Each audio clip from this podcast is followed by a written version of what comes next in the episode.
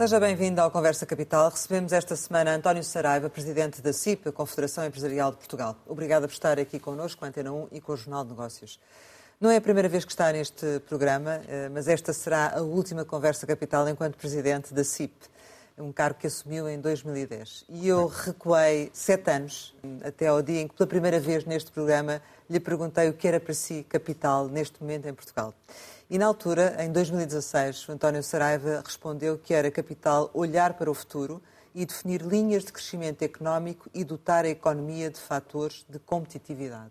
Hoje voltaria a dizer o mesmo ou tem que alterar a definição?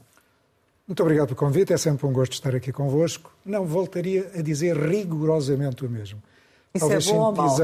É mau, porque se eh, tenho que dizer em 2023 aquilo que disse em 2016, quer dizer que de lá para cá não houve essa transformação que forçosamente a economia portuguesa tem que sofrer. E por isso, sintetizando já, eu diria que manteria a mesma, a mesma expressão, talvez de uma forma mais sintética, dizendo sim, continua a ser necessário transformar, transformar a economia portuguesa. Assistimos de, de, momento a um aumento da contestação social. Uh, ainda esta semana foi marcada uma, uma, greve geral da função pública. Já há vários anos que acompanha as reuniões da concertação social, já passou por várias greves uh, em diferentes fases políticas. Os sindicatos estão a ganhar mais força, mais relevância ou nem por isso, por comparação com o que já aconteceu do passado? Eu acho que não, acho que não estão a ganhar mais força há é realidades emergentes na sociedade e não será um fenómeno exclusivo da sociedade portuguesa que eh, as organizações, de um modo geral, o movimento associativo, quer o empresarial, quer o sindical, eh, estão com uma proposta de valor que tem que ser melhorada, alterada, adaptada a estas realidades, a estes tempos. E nem uns nem outros, fazendo até aí uma autocrítica, já que como dirigente de uma entidade empresarial tenho idêntica responsabilidade na transformação, na alteração dessa proposta de valor, diria que é necessário essa transformação.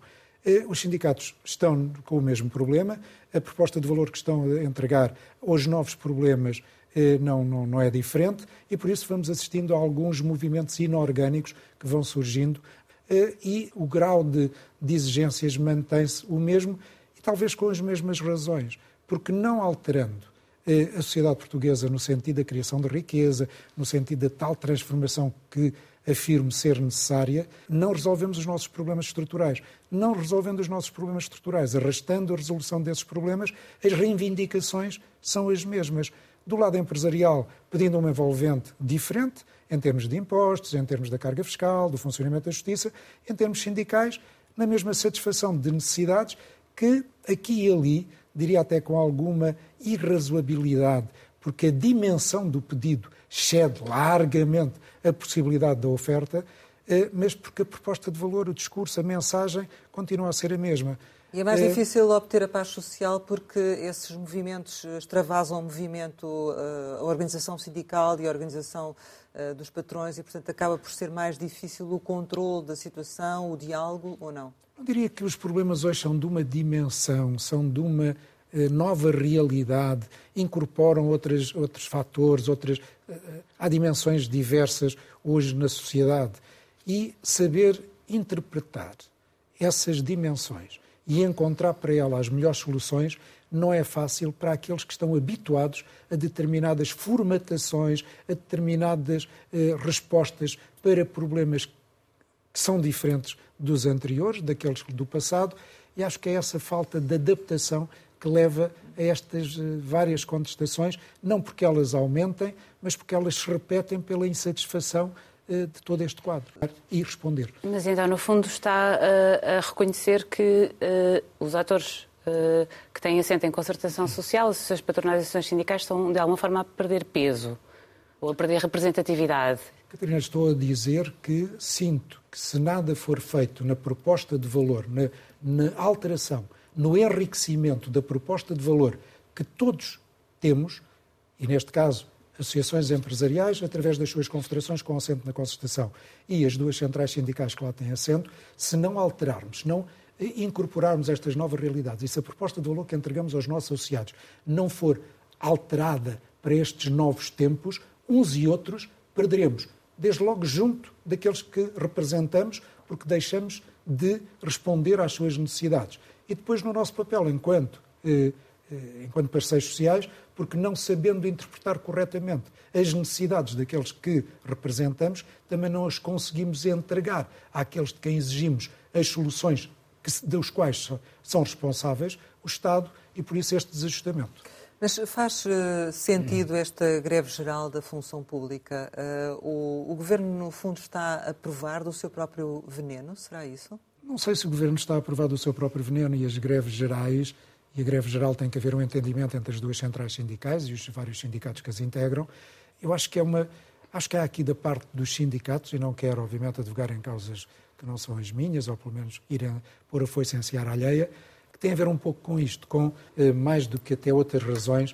Eu acho que há hoje uma necessidade de fazer prova de vida, porque esta constatação da, da, da falta de adaptação a muitas das realidades, a muitas das necessidades, há aqui também o fator político que as centrais sindicais não deixam de incorporar e é essa, é essa correlação entre o sindicalismo e os partidos políticos, eh, que de alguma maneira uns e outros de formas diferentes são correios de transmissão, que leva a tomadas de atitude, na minha opinião, que muitas vezes a racionalidade é apenas para satisfações das agendas políticas e não para satisfação de necessidades concretas daqueles que representam. Uh, António Saraiva, com o Passos Coelho, a CIPA assinou o acordo tripartido, o chamado Compromisso para o Crescimento, Competitividade e Emprego, em, dois, em 2012. 12. E com António Costa, a, a, CIP, em 2022, assina o acordo de médio prazo para a melhoria de rendimentos e salários e competitividade. Parece que, independentemente de ser um governo à direita ou à esquerda, que a CIP muitas vezes funciona aqui como esteio do, do governo, como, no fundo, a garantia para a paz social. É isso ou não? Se a CIP fosse a única subscritora desses acordos que referiu, eu diria que a CIP estava a ser a única responsável desse comportamento. Felizmente temos outras organizações igualmente responsáveis, todos aqueles que assinaram, e só quem não assinou, recordo, eh, foi a CGTP, como sabemos, nem um nem outro e ambos tiveram a importância que tiveram. O de janeiro de 2012, com o governo de Pedro Passos Coelho, deu eh, aos nossos criadores, porque estávamos com a Troika, estávamos eh, eh, numa situação eh, em que, em que, resultante das dívidas soberanas, Portugal tinha caído em resgate e era necessário dar àqueles que continuavam a apostar em nós e a financiar-nos a estabilidade social que a política com o governo PSD-CDS, que dava maioria parlamentar, à maioria política era necessário dar a estabilidade social. E essa foi dada, e a leitura que os nossos criadores, os nossos eh, parceiros eh, que nos auxiliaram, necessitavam para confiarem no país. Em prol de um bem maior, no fundo é isso que a CIP faz, é isso? Agora, fizemos idêntica eh, atitude em moldes diferentes, com partidos eh, politicamente diversos, obviamente, eh, mas com a mesma natureza. Colocar na agenda do nosso desenvolvimento, um conjunto de critérios, porque reconhecendo que é necessário, eu até preferia chamar-lhe, não tive, não tive vencimento nessa minha tese, eu até tinha preferido chamar-lhe acordo de competitividade e rendimentos, porque continuo a dizer que não há melhoria de rendimentos que não estejam suportados na melhoria da competitividade não, foi, não tive vencimento nesta tese, mas enfim, o efeito é o mesmo. Nós temos que melhorar a nossa competitividade, temos que dar à nossa economia condições para sustentadamente melhorarmos os salários. E foi isso que fizemos, num quadro igualmente difícil, em que era necessário, com a maioria parlamentar, de maioria absoluta que hoje o PS detém no Parlamento, por isso estabilidade política, por vezes um pouco ferida eh, desta imprevisibilidade que hoje temos, quer nacional, quer internacional, mas a estabilidade social, uma vez mais, melhorando a produtividade em no mínimo 2% e aumentando escalonadamente os salários naquilo que nos pareceu razoável e não irrealista como outros ainda hoje pretendem. Porque dou-lhe o exemplo, no caso da metalurgia, eh, estão em negociações o contrato coletivo e a, a, Associação do Setor, respeitando o acordo que celebramos, está a propor 5,1% e os sindicatos estão a pedir 18%. Uh, percebo porque é que alguns dos sindicatos representados na CGTP não quiseram assinar o acordo, porque assim sentem-se livre para pedir aquilo que entendem e que, na minha opinião, é perfeitamente irrazoável. Ah, o certo é que agora, por causa da agenda do trabalho digno, que avançou no Parlamento com 150 normas que foram alteradas ou introduzidas de novo, uh, o Conselho das Confederações, onde se inclui uh, a CIP, já mostrou o seu descontentamento junto do Presidente da República e por isso lhe pergunto se a CIP, por via desta situação, vai denunciar o acordo de rendimentos. Denunciar o acordo de rendimentos é um pouco excessivo, eh, mas eh, tivemos, tivemos a audiência com o Sr. Presidente da República, teremos no próximo dia 28 com o Sr. Primeiro-Ministro, onde diremos aquilo que pensamos. E o que pensamos é que os parceiros sociais que subscreveram o acordo fizeram-no de boa fé, fizeram-no aceitando um conjunto de compromissos e manifestando aí um conjunto de intenções, aquelas que da nossa parte, enquanto empregadores, resolvemos assumir. Esperávamos que o Governo cumprisse aquilo que ali ficou, quer para plasmar em sede de orçamento de Estado, e por isso ele foi feito eh, com a urgência com que acabamos por, por celebrar, porque era necessário levar a orçamento algumas daquelas matérias, mas tranquilos, porque a agenda do trabalho digno tinha sido apresentada lá atrás, em eh, 21, com 64 medidas. A primeira vez que o Governo vem à consultação social apresentar a agenda do trabalho digno, falo com 64 medidas. Depois passou para 68 depois para 70 e 70. E depois, na, isto em, eh, enfim, em 20 de outubro de 21, se a memória não me traiçoa, e no dia 21 há uma reunião do Conselho de Ministros, um dia depois, e levam mais quatro medidas, 78. Isso levou a que o Sr. Primeiro-Ministro, como se recordará, tivesse pedido desculpa aos parceiros sociais por ter levado, embora não tenha merecido o acordo eh, dos parceiros sociais, nenhum, nenhum dos parceiros sociais, aí houve unanimidade da rejeição, não aceitámos a agenda do trabalho digno como ela nos foi apresentada, com a totalidade daquelas 74. No dia seguinte, o Governo aprova 78, adulterando aquilo que tinha apresentado na, na, véspera à concertação, levou a um pedido de desculpas público do Sr. Primeiro-Ministro dessa atitude, mas o Sr. Primeiro-Ministro, que assinou com a sua mão o acordo social de que estamos a falar, não tem mão no seu grupo parlamentar para eh, chegar às 86 com que finalmente sai do Parlamento uma agenda que começou em concertação por ser apresentada por este, pelo Governo com 64, sai do Parlamento com 86 e aprovada só pelo Partido Socialista. Sentem-se enganados, de alguma forma? Sentimos defraudados. E quando assinámos o acordo, nos princípios e com o seu clausulado, como disse, fizemos de boa fé, na certeza com que ficamos, por isso subscrevemos, de que o seu Primeiro-Ministro, que assinou pela sua mão aquelas, eh, aqueles itens, aquelas eh, cláusulas, seria com a mesma eh, determinação, com a mesma capacidade, de, de, de, com, com, o mesmo poder de, convencimento, que, enquanto Primeiro-Ministro, assina um acordo com os parceiros sociais e, enquanto líder eh, do Partido Socialista, não consegue ter mão nos seus deputados, adulterando aquilo que, enquanto Primeiro-Ministro, os princípios, as bases, que, enquanto Primeiro-Ministro, contemplou. Isso obriga uma reação da vossa parte, tem que ter consequências ou não? E por isso estamos a avaliar. Tivemos com o Sr. Presidente da República e transmitimos-lhe esta nossa indignação vamos ter com o próprio Primeiro-Ministro no dia 28, como referi, repito, para lhe dizer esta argumentação e de acordo com aquilo que for a resposta do seu Primeiro-Ministro a estes nossos argumentos. Assim, adotaremos a medida ou as medidas que julgarmos necessárias à resposta de acordo com aquilo que o seu Primeiro-Ministro tiver por bem em O que é que está em cima da mesa? Não lhe vou antecipar, até porque seria deselegante da minha parte. Sou um dos eh, mas já disse que retirarem o acordo é não, é demais, é isso? A CIP é uma das cinco confederações que integram o Conselho Nacional das Confederações Patronais. Teremos que avaliar entre nós quatro com assento na concertação e um a Constituição que não está lá, mas não deixa de estar no Conselho das Confederações. Avaliaremos, depois de ouvirmos o seu Primeiro-Ministro e as explicações ou as justificações que nos vai dar no dia 28, assim decidiremos os cinco aquilo que faremos. O acordo não pode ser abandonado porque está assinado, mas recordo-lhe, não estou a dar pistas, mas estou apenas a rememorizar aquilo que já fizemos lá atrás.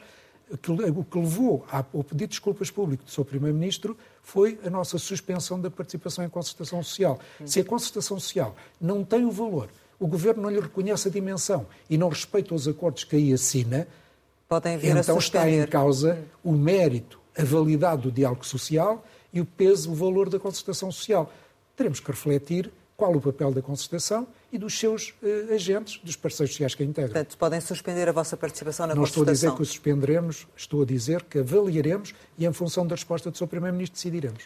De qualquer forma, são dois processos separados, não é? Uma coisa é o acordo de rendimentos, que foi assinado antes do Orçamento do Estado e que uh, incide sobretudo sobre medidas uh, destinadas a aumentar o peso dos salários no PIB e também algumas medidas fiscais que foram uh, integradas em parte no, no, Orçamento do Estado. Este acordo, chamado Acordo de, de, de rendimentos, rendimentos, e competitividade, e competitividade, de rendimentos, uh, quase não fala das medidas laborais que saíram do Parlamento, até porque, ao contrário do que é habitual, este conjunto vasto de alterações ao Código do Trabalho eh, não foi alvo de um acordo em concertação social. Se não foi alvo de um acordo em concertação social, eh, como é que depois eh, as confederações patronais argumentam que não está a ser cumprido aquilo que ficou combinado? Porque, na verdade, nada ficou combinado. Não há um acordo sobre a legislação laboral, mas há um acordo de rendimentos e competitividade. E o acordo de rendimentos pressupõe um conjunto de condições dadas às empresas e que lá estão plasmadas que nos deram alguma segurança que com as 68, já na altura, as 68 medidas que a Agenda do Trabalho Digno contemplava, estávamos descontentes, mas de alguma maneira conformados e na expectativa, e na expectativa, enfatizo, de que teríamos vencimento no diálogo com os grupos parlamentares de que algumas daquelas medidas chamaríamos à razoabilidade dos grupos parlamentares para a sua exclusão. Mas isso, houve algum acordo implícito quando foi feito o acordo de rendimentos, no sentido de uh, fazermos o acordo de rendimentos? O acordo não existiu, porque a agenda do trabalho digno não foi validada. Mas havia um texto, que se chamou Agenda do Trabalho Digno, e que tinha aquelas 78 medidas. E era com aquilo que iríamos viver, descontentes, mas era com aquelas medidas que iríamos viver e balizados pelo acordo que ali celebramos, que não iriam fugir daquela parametrização, daquela baliza que o acordo continha. Se o acordo não valeu de nada e o Partido Socialista, através do seu grupo parlamentar, se julga no direito legítimo, não estou a pôr em causa, como é óbvio, o direito do Parlamento, não o faria, mas tendo o Parlamento a legitimidade de o fazer, é aí que eu critico o Sr. Primeiro-Ministro que, em sede de concertação, valida um acordo com a sua mão e depois não tem mão para, com o seu grupo parlamentar, cingir, restringir a voracidade, a criatividade, eh, porque a Agenda do Trabalho digo não tendo merecido o acordo, mas não deixava de ser um texto eh, fechado, em sede de concertação. Era aquele texto com o Sim, qual mas também sabiam que podia ter alterações em sede do Parlamento. Por não haver acordo, não deixa de haver um texto que tinha sido apresentado, e bem, à concertação social. E que nós, não antevíamos que iria ser adulterado com passando das 68 para 86. Arrepende-se de não ter feito um acordo sobre as medidas laborais de forma a poder travar aquilo que aconteceu na especialidade? Não, Catarina, não me arrependo por uma razão eh, que hoje constato. Da mesma forma que o Governo não respeitou com esta atitude do seu grupo parlamentar, através do seu grupo parlamentar. Não estou aqui a querer confundir poderes eh, e governo e grupo parlamentar, mas estamos a falar de um partido político que é o governo e que tem a maioria parlamentar. Mas então estamos aquilo que está mesmo, a dizer... Estamos a falar sim. dos mesmos decisores. Sim. E se esses decisores resolvem adulterar o acordo que fizeram em concertação social, dando liberdade aos seus parlamentares para o adulterarem, nos seus princípios, também do que é que nos valia ter um acordo escrito em concertação se os parlamentares depois também se sentissem libertos, tal como se sentiram eh, para lhe incluir com a sua criatividade, teria valido do mesmo. Por isso é os princípios, a ética e a confiança que está em causa. Mas a questão é, é com, este, uh, com estas alterações, o que nos está a dizer é que com estas alterações à legislação laboral, vocês não podem cumprir o acordo de rendimentos? Estou a dizer que com estas alterações, de que esperamos ainda alguma uh, adaptação, dificulta às empresas estas novas exigências que a agenda do trabalho digno acaba por uh, alongar, aquelas anteriormente colocadas, vem dificultar ainda mais a situação das empresas, de algumas empresas, quando se diz empresas, obviamente banda larga, Sim. de algumas empresas, o cumprimento que ali demos as orientações para aquela progressão, porque... Nomeadamente os salários? Nomeadamente os salários. Sem com isto dizer que não o vamos cumprir, estou a dizer é que o quadro de dificuldades para algumas tipologias, repito, para algumas tipologias empresariais, vai-lhe trazer um grau de dificuldade maior, porque a exigência que a agenda do trabalho digno dá e a adulteração de algumas matérias que estavam mais ou menos estabilizadas vem provocar mais entropia no dia a dia das empresas. Mas, António Saraiva, se o, os diplomas da chamada Agenda do Trabalho Digno já foram aprovados pelo Parlamento, O que é que espera que o Primeiro-Ministro ainda possa fazer? Há uma norma no acordo que é a sua avaliação anual e, no ano seguinte, refletir-se-á o resultado dessa avaliação. Aquilo que lhe estou a dizer é que estes dados, estes novos dados, estes surpreendentes, alguns deles dados, merecerão que, em sede de concertação, na apreciação que vamos fazer do acordo, estas matérias sejam aí incorporadas nessa avaliação e que possamos, para o ano de 24, introduzir as alterações que se verificarem necessárias para os equilíbrios que o acordo deve merecer. Quer dizer, alterações laborais? Não só essas, porque de facto a agenda do trabalho digno vem desequilibrar um equilíbrio que não nos agradando, mas enfim estava minimamente absorvido, eh, Sim.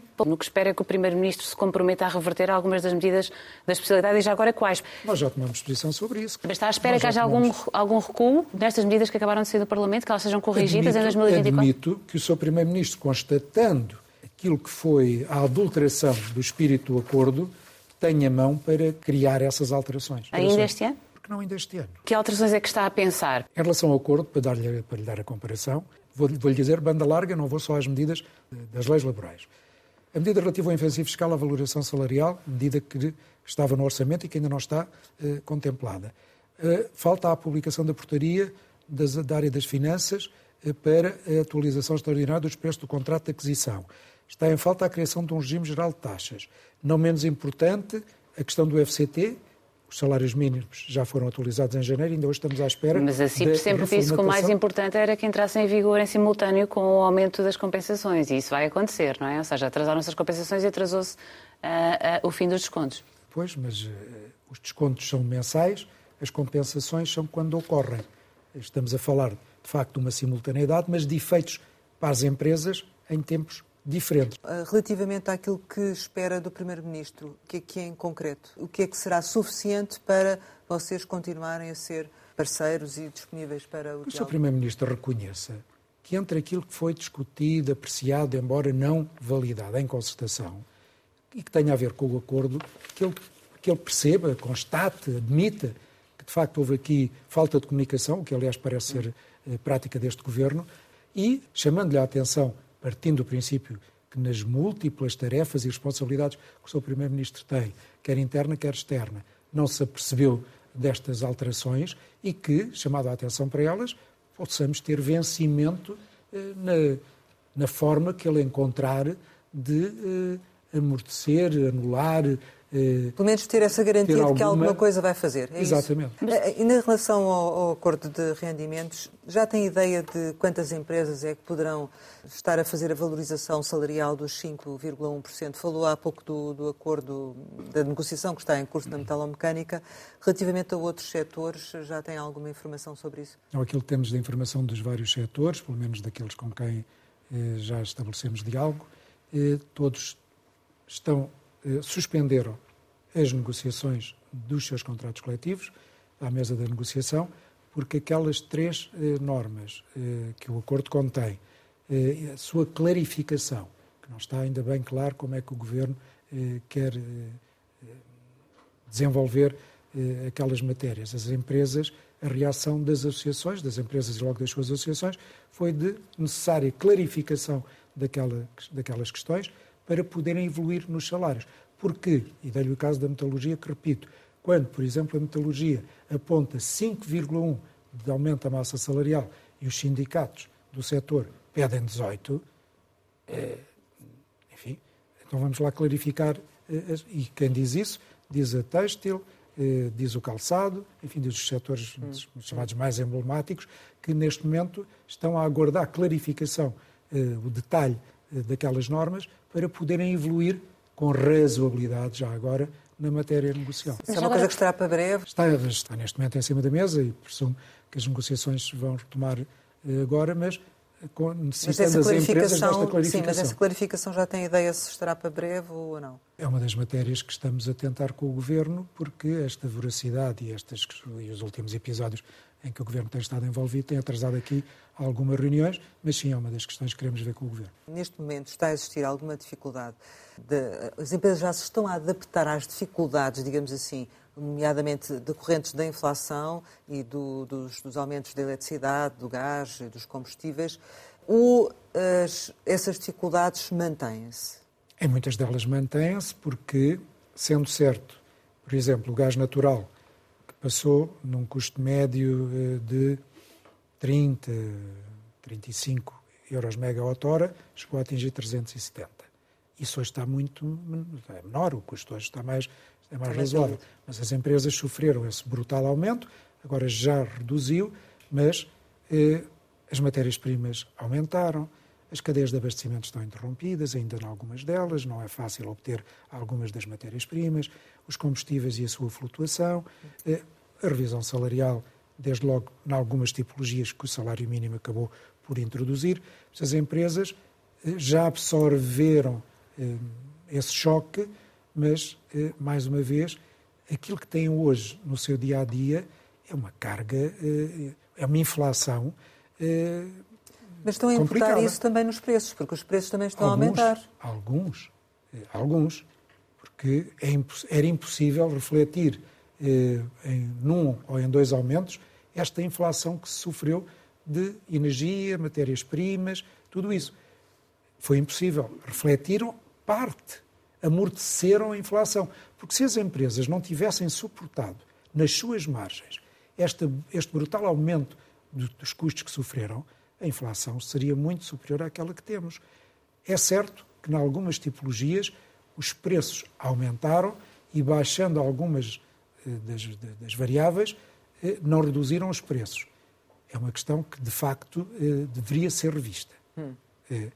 Mas as empresas amorteceram muito os custos que sofreram e, repito, se não o tivessem feito, a inflação os efeitos da inflação seriam muito superiores àqueles que temos hoje. E conseguiram fazer isso porque as ajudas do Estado foram suficientes ou porque tinham realmente capacidade para sozinhas ultrapassar essa situação?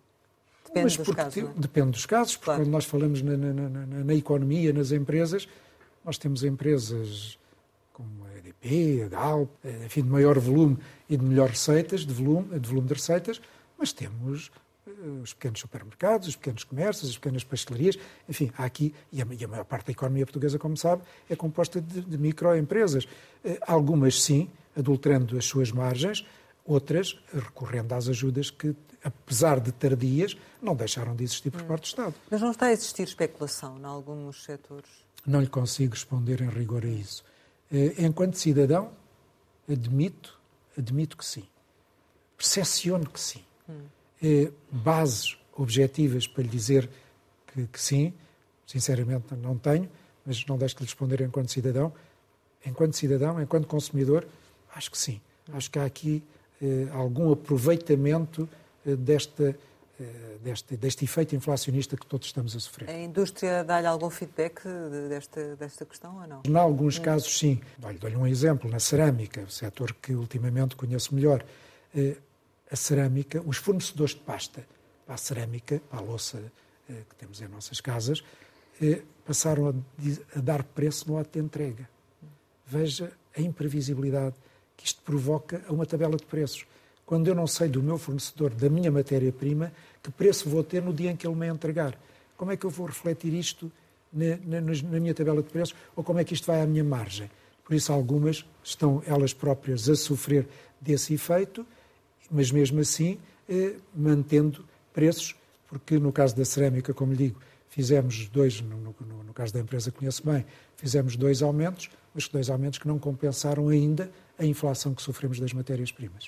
Uh, nesse aspecto, uh, leva-me a perguntar-lhe sobre a questão do PRR. Ficámos a saber, uh, pela apresentação do estudo que houve nos últimos dias da Comissão de Acompanhamento, que há, há atrasos na, na execução do, do, PRR. Isto está a pôr em causa também as expectativas das empresas para este, este ano, 2023? Está, porque, como eu tenho dito, o PRR deveria ser aproveitado, até pelos montantes que encerra, já nem vou criticar que foi mais à parte pública do que à privada, porque, enfim, é o que é, vamos trabalhar com o que temos. Agora, sendo o que é, eh, a execução, tal como a Comissão Nacional de Acompanhamento veio, enfim, trazer à evidência, é o atraso burocrático que o próprio PRR está a sofrer. A janela temporal, como sabemos, é curta, até 2026. Sofremos os efeitos da, da, da, interrupção das cadeias de abastecimento, a inflação dos preços. Há aqui um efeito que os investimentos, a, a vontade de investimento está refriada por esta imprevisibilidade que temos hoje eh, nas nossas empresas, na nossa economia.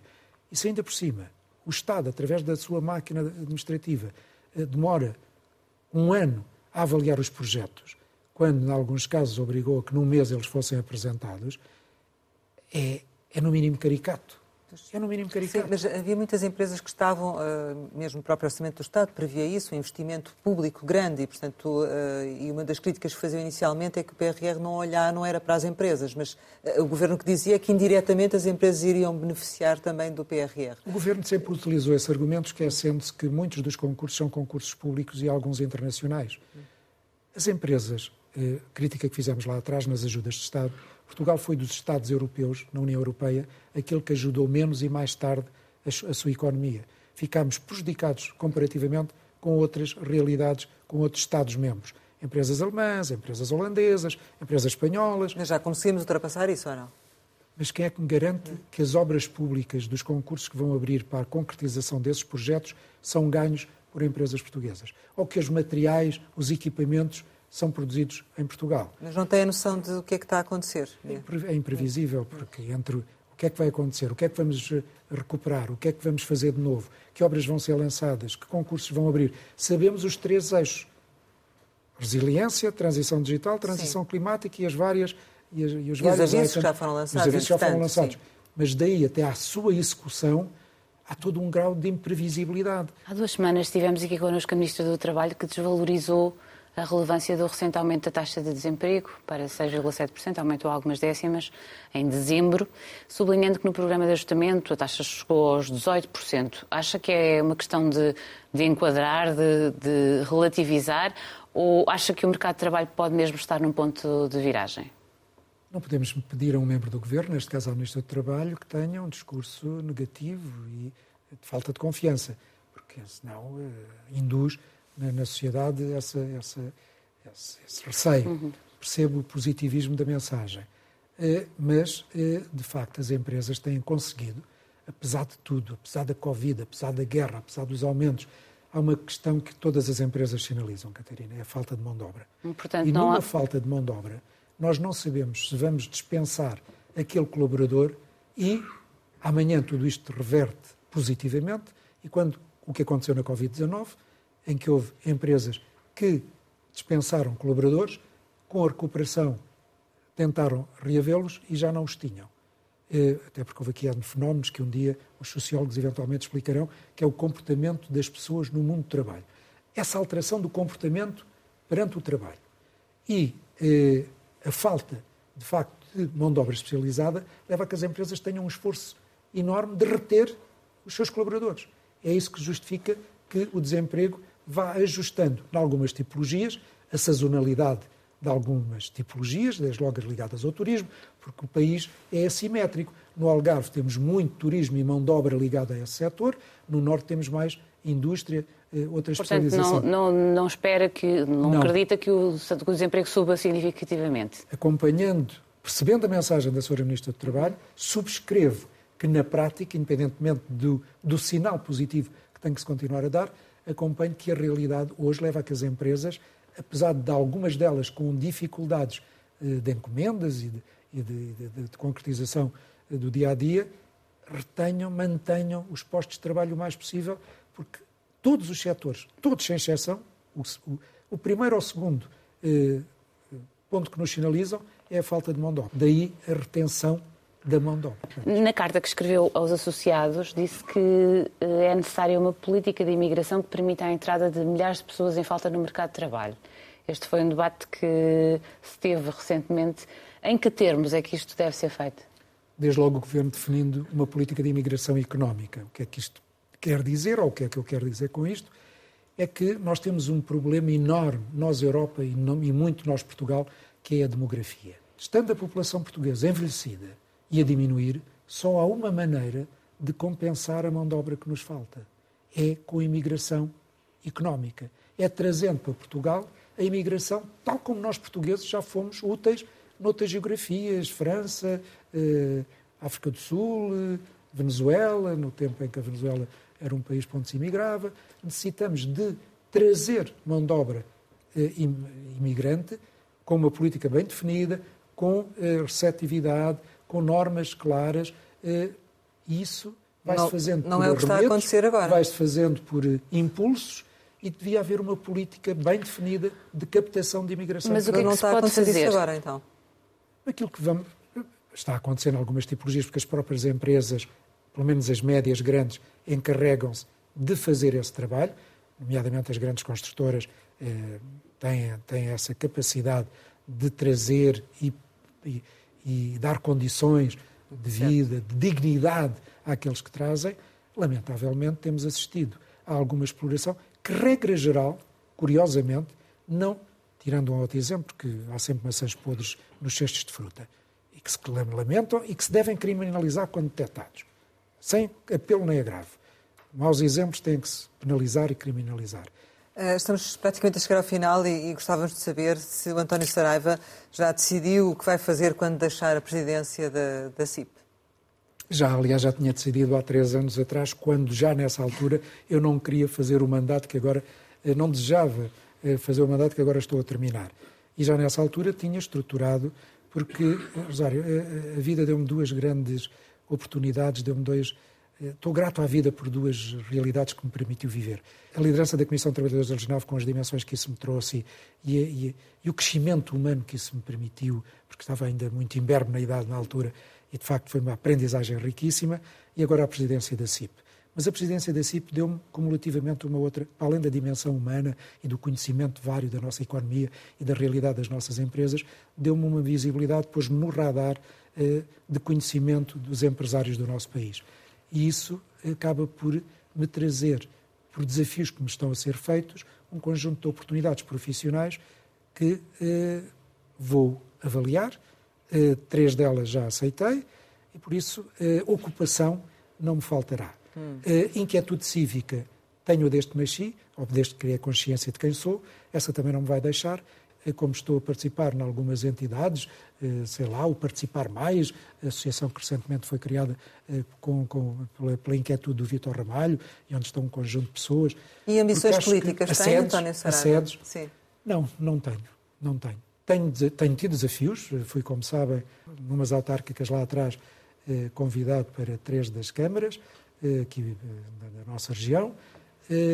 Tenho desafios para essa área do exercício da atividade política, mas aos 69 anos, 30 deles, 30 e muitos, nesta vida associativa, com prejuízo da família, com prejuízo da saúde, e porque já não me restam, conscientemente, temos que perceber o tempo, o tempo é sempre finito, somos mortais, e com o tempo que me resta, eu queria utilizar, enquanto tenho mobilidade e condições para, para exercer estas minhas atividades, fazê-lo numa outra perspectiva, com outro tempo, mais para mim. Sente que eh, é e foi uma pessoa influente? A modéstia a mais, como o povo diz, é vaidade.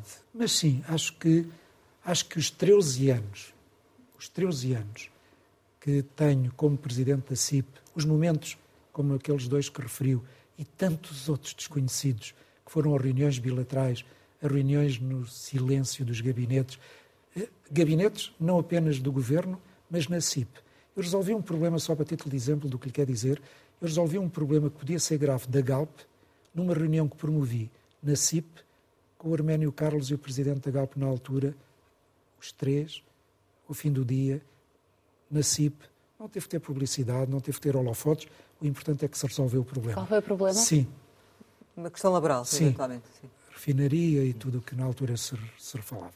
Mas isto para lhe dizer que ao longo destes 13 anos sinto que dei de mim à sociedade portuguesa aquilo que soube e acho que sim que foi importante nestes últimos 13 anos para muito, para muito daquilo que a sociedade portuguesa viveu. Mas não vai sentir falta de, do protagonismo, da visibilidade ou não? Não. Não? Não. Desde que é Presidente da CIP em 2010 já passou pelo programa de ajustamento, pela pandemia e pela crise gerada pela guerra da Ucrânia. Que crise é que o assustou mais? E outras tantas. Covid. Covid e os seus efeitos. E em termos de relações institucionais com o Governo, qual é que foi o momento mais crítico? Com os governos? Na boa verdade, não tive momentos críticos. Tive momentos de tensão, como tem que se ter sempre, como é óbvio, porque uns dias ou nos dossiês por isto, noutros dossiês por aquilo. Eu não ocupo memória com coisas negativas. Reconheço que tive momentos de tensão, mas perguntar quais, quando, como. Mas com quem é que foi mais fácil trabalhar? Com Passos Coelho ou António Costa? Em dimensões e com personalidades, características diferentes, foi-me igualmente fácil com qualquer deles. Hum.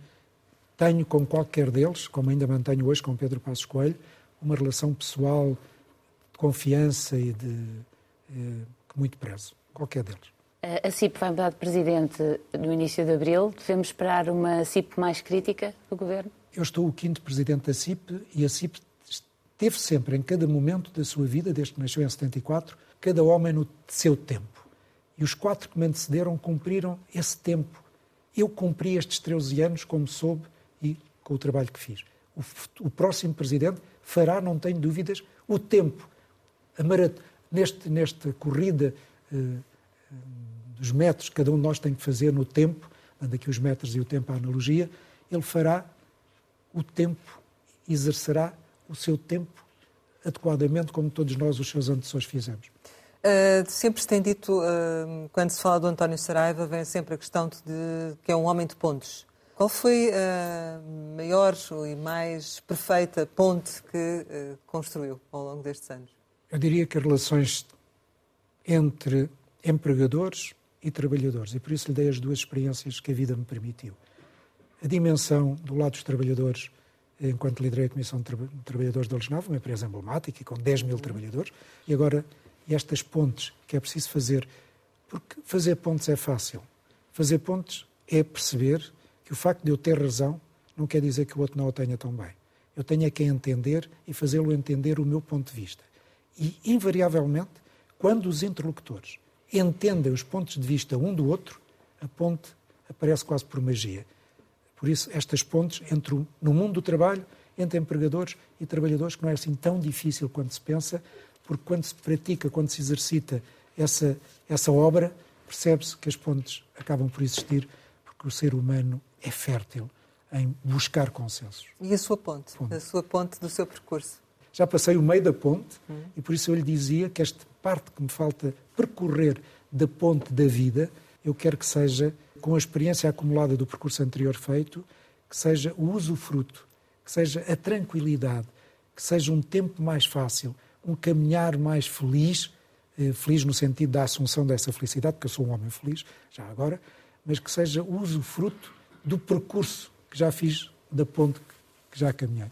Como habitualmente lançamos algumas palavras no final desta edição. A primeira é Filho da Terra. Todos nós somos e que nos chamam às raízes que temos. Estaleiro. Uma memória de que, cujos sonhos ainda é aí castanho. MFA. Um tempo eh, de alterações, de rupturas, mas que foi de alguma maneira o executor da liberdade que temos. Luso Italiana. Um projeto de vida eh, quase como um filho que criei, mas um dos compartimentos fechados. Salvador de Mel. Um amigo uh, de uma longa parte da minha vida. Ludger Marques. Parceiro associativo e empresarial, por quem tenho muito apreço e que lamento a situação de saúde em que se encontra.